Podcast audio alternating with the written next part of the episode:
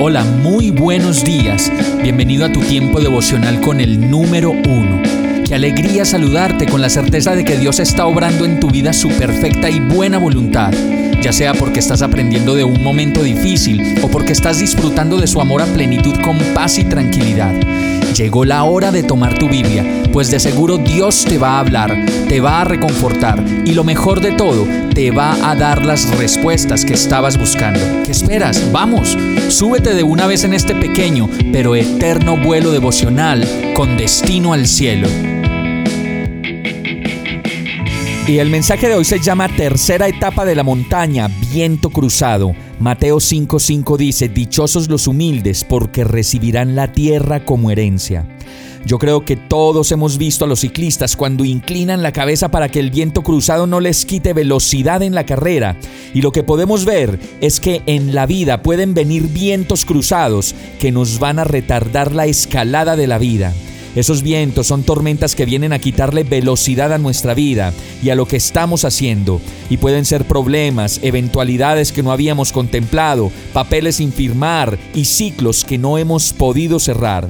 Por eso la palabra nos habla de mansedumbre, que nos ayuda a mantener el control sin que ello signifique debilidad, y más bien sí, autocontrol supremo dado por el Espíritu Santo de Dios. Pues dice la palabra, humildad y dominio propio.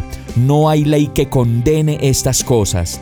Y termina la palabra diciendo, los humildes poseerán la tierra y vivirán en paz y prosperidad.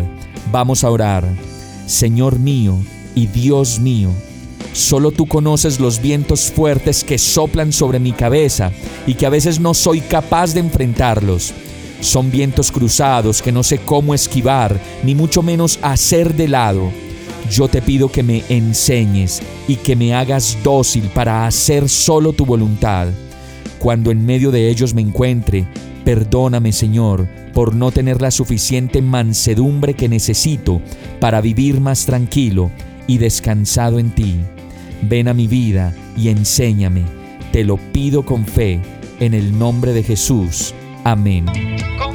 Hemos llegado al final de este tiempo con el número uno.